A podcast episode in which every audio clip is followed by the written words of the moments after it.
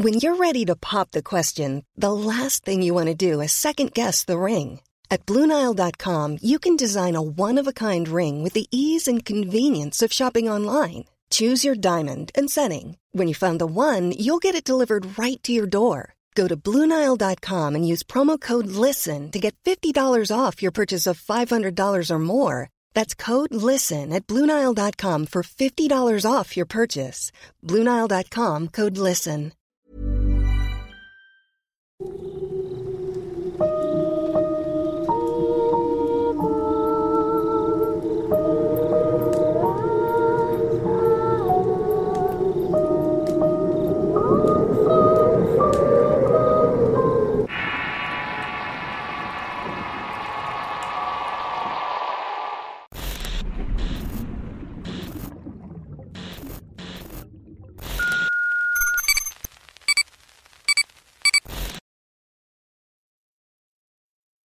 La niña. Relato basado en la experiencia de Víctor Hugo Moncada. Escrito y adaptado por Tenebris para relatos de horror. Me gustaría compartir algunas situaciones que viví y recordar escuchar un relato de federales que hacían rondines en un cementerio de aviones. Esto me pasó cuando trabajé en el Aeropuerto Internacional de la Ciudad de México. En ese sitio yo me desempeñaba como chofer en el turno de la noche. Mi jornada era de las 12 de la madrugada a 6 de la mañana. Mi labor consistía en abastecer aviones con los alimentos y bebidas que te ofrecen cuando estás en vuelo. La rutina diaria era estar un poco antes de la medianoche para pasar al comedor y disfrutar de una cena. Al terminar te presentabas con el supervisor para que te asignara los vuelos que tenías que cubrir durante el turno. También checaba el número de unidad que me estaban asignando. Después de este proceso, mis compañeros y yo teníamos que ir hacia la parte trasera de la empresa para encontrar el camión que sería cargado con los alimentos para abastecer. Quiero resaltar que todos los choferes salíamos juntos a buscar los camiones, ya que en esa zona donde te encuentras carece de iluminación. Si alguno de nosotros atrasaba por X razón, debía buscar el camión solo. Cierta noche un compañero que siempre se burlaba de la existencia de fantasmas y fenómenos paranormales llegó más tarde de lo habitual. La mayoría de choferes ya estábamos en la zona de abastecimiento y al tener radiofrecuencia escuchamos la solicitud del supervisor en la planta. Fuera de eso, la jornada transcurrió como de costumbre. Al terminar nos reunimos en la planta y allí estaba el supervisor que fue quien nos informó lo que había ocurrido. Fíjense que tuve que trasladar a un hospital y luego a su casa su compañero Pecas. Me dijo que por llegar tarde se tuvo que ir a buscar solo su camión. Cuando estaba revisando la presión de las llantas dice que empezó a escuchar un chasquido que le puso los pelos de punta. No le hizo caso y prendió el camión para revisar el kilometraje y las luces. En este punto todo estaba bien hasta que se bajó a revisar las luces traseras. Ahí se topó de frente con una niña que traía en las manos una pelota. El peca se quedó parado viéndola sin poder mover un solo músculo. Cuando quiso mover las piernas con la intención de subirse al camión, la niña le lanzó la pelota.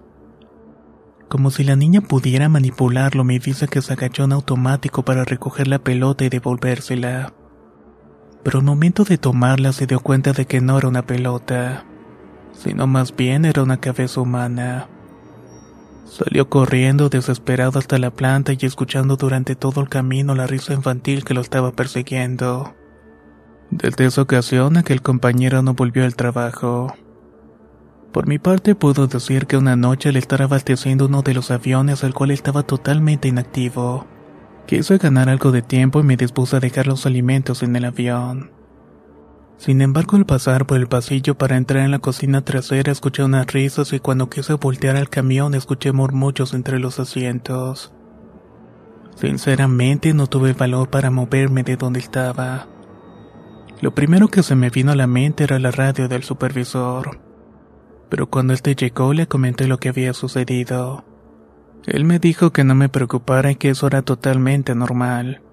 Según sus palabras, hay veces en que en pleno vuelo muere la gente por la presión u otros motivos. Y es normal escuchar sus espíritus deambular dentro de algunos aviones. Estas fueron mis dos anécdotas. Un saludo desde Catepec, Estado de México. Muchas gracias por su atención.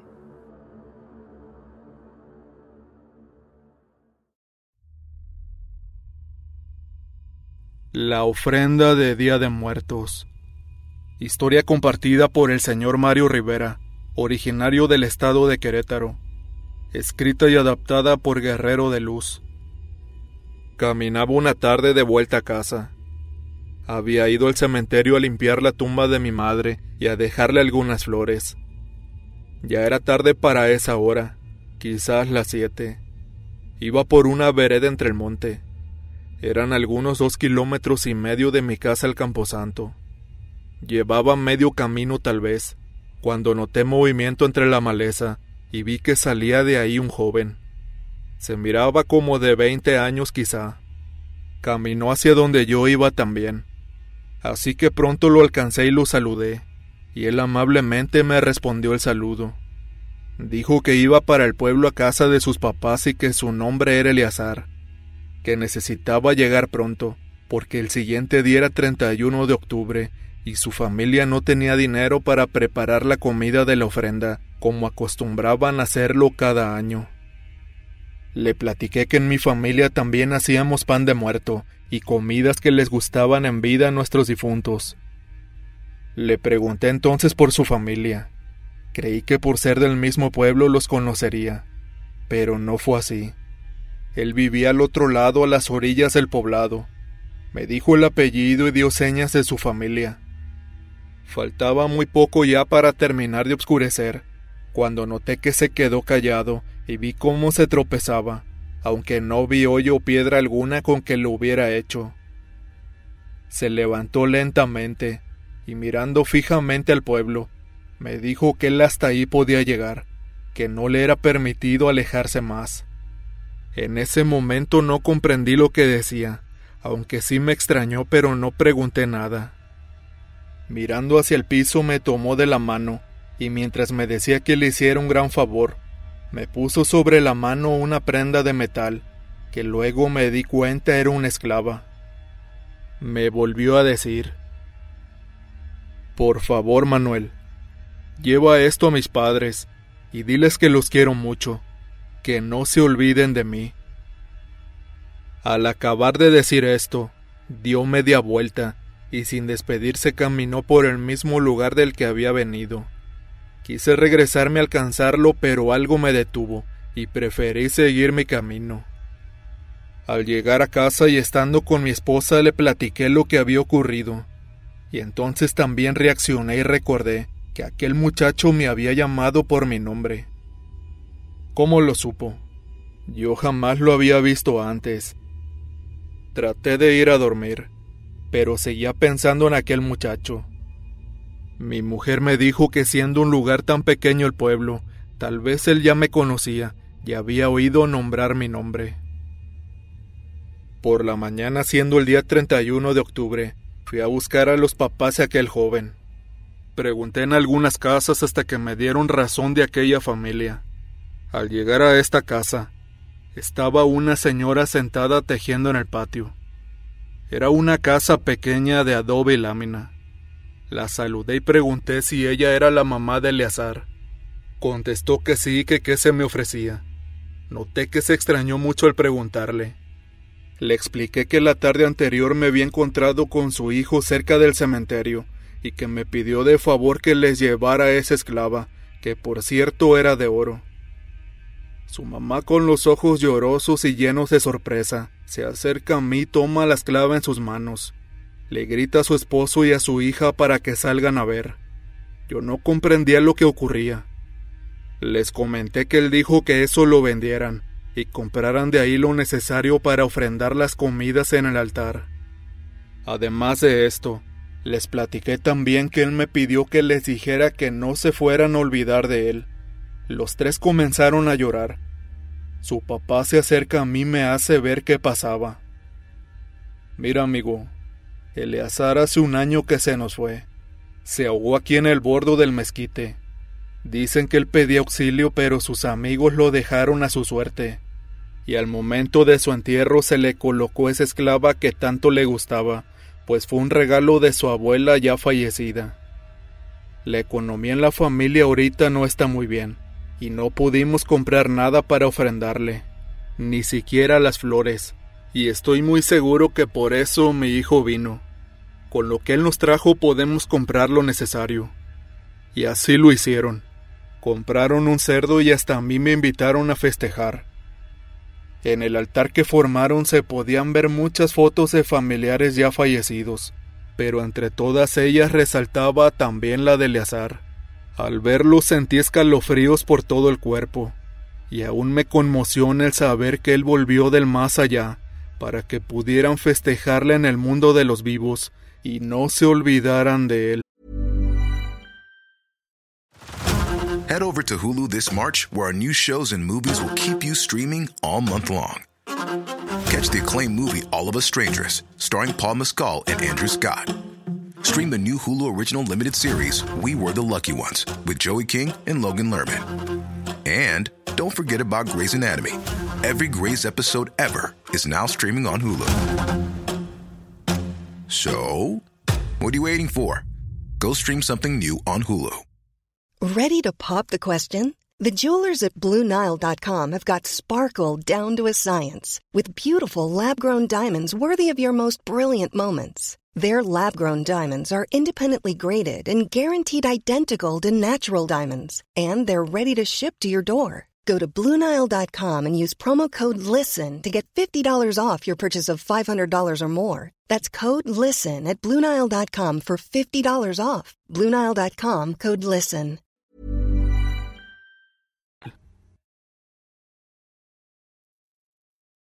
Matlasigua. Historia basada en el testimonio de Santiago Martínez. Escrito y adaptado por Tenebris para relatos de horror. Mi nombre es Edgar Santiago Martínez y lo que voy a contar ocurrió en un pueblo llamado San Andrés Yatuni ubicado en la Sierra de Juárez, en Oaxaca. La historia comienza con el fallecimiento de mi abuela que partió de nosotros un 31 de octubre del año 2017. Ella fue como una segunda madre para mí ya que mis padres radicaban en la Ciudad de México desde el año 2000. No pude estar en su velorio ni tampoco en el entierro porque la única hermana de mi padre no quiso avisarnos del deceso por algunos desacuerdos familiares. 29 días después de su fallecimiento nos enteramos de todo y fuimos al pueblo lo más rápido que pudimos. Como mencioné antes, el pueblo tiene como patrón al apóstol Andrés y la fiesta se prolonga por cinco días. Llegamos en plena celebración, pero no será la misma que otros años por nuestro duelo. La fiesta inició el 28 de noviembre con una gran candela. Así se le conoce a las fiestas con baile y banda de viento tradicional acompañada de muñecos enormes. En otros lados se les da el nombre de mojicangas. Los niños traen maramotas, que es un palo recto de carrizo con una esfera en la punta o cualquier otra figura ya que se les premia por su creatividad. Esta vez mis papás y mi hermano se adelantaron una semana al pueblo. Yo por cuestiones de trabajo no pude irme con ellos. Falta el día 27 de noviembre que llega a Oaxaca y como dije, el 28 por la mañana comenzó todo el festejo. Me partió el corazón llegar al pueblo y no encontrar a mi abuela recibiéndome en la casa. Como todo en la fiesta es gratis, incluyendo la comida y bebidas como anís, mezcal, vino, tepache y refrescos. Decidí que era momento de desahogarme un poco. Parte de la celebración es que la candela va de casa en casa para que bailen los niños y las niñas de 6 de la tarde a 10 de la noche. Mientras tanto los adultos hacen su fiesta y bailan de las 12 de la madrugada hasta 5 y media de la mañana. Me puse a tomar siguiendo la candela de los niños. Bebí como si no conociera el alcohol y buscara perderme en este. Pasada las once de la noche decidirme a descansar un poco y recuperar las fuerzas para salir con los adultos. En el camino de la explanada del pueblo la casa donde llegamos, que era de una tía hermana de mi madre, fue que me encontré con una visión. En la familia se cuentan historias de una mujer que desaparece a los borrachos que anda muy tarde por la noche. Yo en ese momento iba solo, pues mi hermano no quiso acompañarme y tampoco ningún miembro de la familia. Rumbo a la casa de mi tía había a lo lejos una persona recargada en un poste de luz. Como estaba de fiesta, no se me hizo raro ver gente en la calle. Me fui acercando para ver si reconocía a la persona, pero me encontré con la sorpresa de descubrir a una bella mujer que nunca había visto entre la gente del pueblo. Su aspecto era muy llamativo, su rostro es uno de esos que te falta ver para recordarlos. Estaba vistiendo con una blusa escotada y una minifalda. Su aspecto y facciones me resultaron muy sensuales. A la vez pensé que si con esa ropa no tenía frío, pues recordamos que la sierra y casi llegando invierno. Entre más me iba acercando, noté que la mujer se alejaba de mí. La miré caminar y como su mano me llamaba para seguirla. En ningún momento salió ni una sola palabra de su boca. Yo caminé hacia ella sin importar por dónde me iba guiando. Sin darme cuenta, ya estaba a escasos metros de la casa de mi difunta abuela, la cual se ubicaba cerca de un río. Cuando noté que se terminaba el alumbrado público junto con las casas, la mujer hermosa se difuminó con la oscuridad que se da en los sitios rodeados de los árboles. Ahí tuve la sensación de que lo que estaba pasando no era bueno. Di media vuelta y corrí para trepar una pendiente luchando por subir hasta que lo logré. No me detuve hasta llegar a la casa de mi tía, pero para mi sorpresa no había nadie. Al saberme solo, busqué un machete y salí para ver si dónde estaba aquella mujer. Imaginé que la aparición se trataba de la matlacigua, una aparición que tanto nombran por esas regiones. Según cuenta la leyenda, esta mujer se aparece a los hombres parranderos e infieles que les gusta andar de noche. Seduce a estos hombres y los lleva a algún río cercano para ahogarlos o aventarlos a los matorrales para que se espinen. Por lo borracho que estaba, lo único que recuerdo es que volví a donde me había llevado para retarla. Quería decirle que no tenía miedo, pero no sé qué ocurrió después. Desperté en la casa de mi tía con el machete como cabecera. Me levanté para platicarle a mi familia lo que había ocurrido. Mi tío me contó que ya le había pasado a él, pero en este caso se logró aventarlo unos matorrales.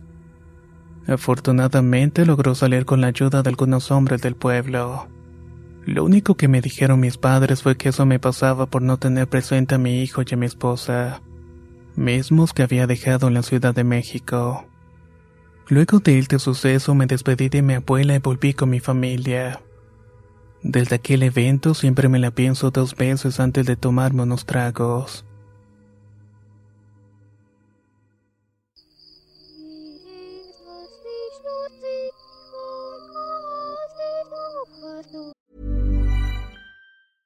¿No se merece tu familia lo mejor? Entonces, ¿por qué no los mejores huevos? Ahora, Egglands Best están disponibles en deliciosas opciones. Huevos clásicos, de gallina libre de jaula y orgánicos de Egglands, que ofrecen un sabor más delicioso y fresco de granja que le encantará a tu familia. En comparación con los huevos ordinarios, Egglands Best contiene la mejor nutrición como 6 veces más vitamina D, 10 veces más vitamina E y el doble de omega 3 y B12. Solo Egglands Best. Mejor sabor, mejor nutrición, mejores huevos. Visita egglandsbest.com para más información.